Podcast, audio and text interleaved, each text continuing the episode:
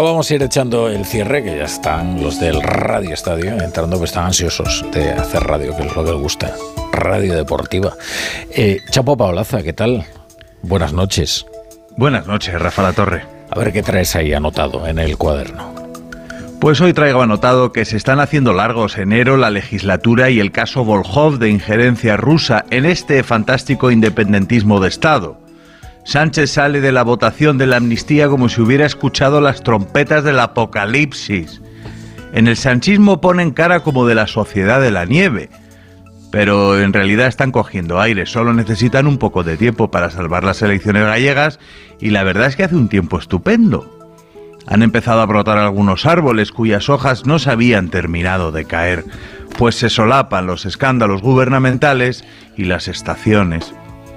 Ahora se vienen las metáforas sobre lo imposible, lo definitivo y cómo Sánchez no cede a todo. No, no, no, no. Para saltarse las líneas rojas, alguien tiene antes que pintarlas. Lo de las trompetas del apocalipsis sucedió en realidad. Pasó en Cádiz, la gente se puso a escuchar una noche una sirena lojana, un sonido que recordaba un... Y le llamaron el hum.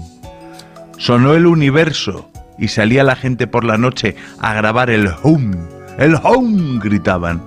Cuando yo vivía en Cádiz, un tipo llamaba al periódico y se quejaba de que al abrir la taza del váter se escuchaba a Bob Marley y le dijimos que al menos su váter tenía gusto musical.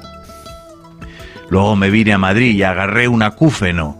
Esto es un ruido que solo escuchaba yo y que empezó por el sanchismo. Mi ruido era mi home personal. Ya no escucho el ruido ese, pero hay días en que oigo la tuna de medicina de Pamplona como Sánchez, todos llevamos dentro un coro del carnaval de Cádiz, pero entre el vocerío todos tenemos una voz interior que dice, respétate. Esa es la que hay que escuchar. Hasta mañana, Chapu. Siempre amanece.